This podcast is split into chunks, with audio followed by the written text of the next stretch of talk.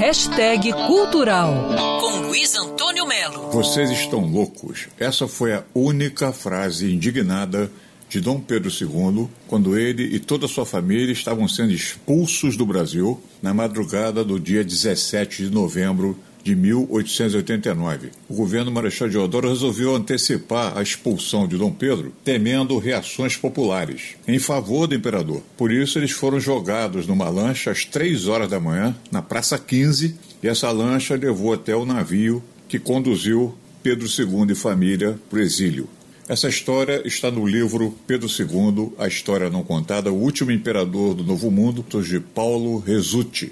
Há muitas histórias leves, como é o caso do sorvete. Dom Pedro foi um dos primeiros brasileiros a experimentarem sorvete, como conta aqui a historiadora Sabrina Ribeiro.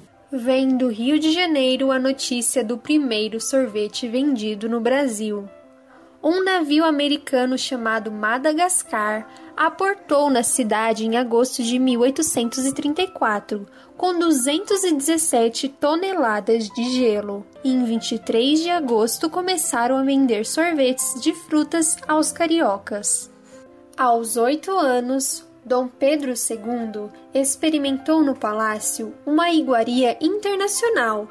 Já tomei sorvete de limão e baunilha, escreveria a irmã Dona Maria II, rainha de Portugal. Nos primeiros dias, ninguém o queria. Os brasileiros diziam que o gelo queimava. Pedrinho, entretanto, adorou.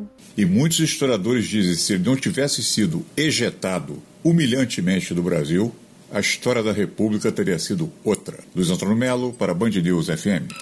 Quer ouvir essa coluna novamente? É só procurar nas plataformas de streaming de áudio. Conheça mais dos podcasts da Band News FM Rio.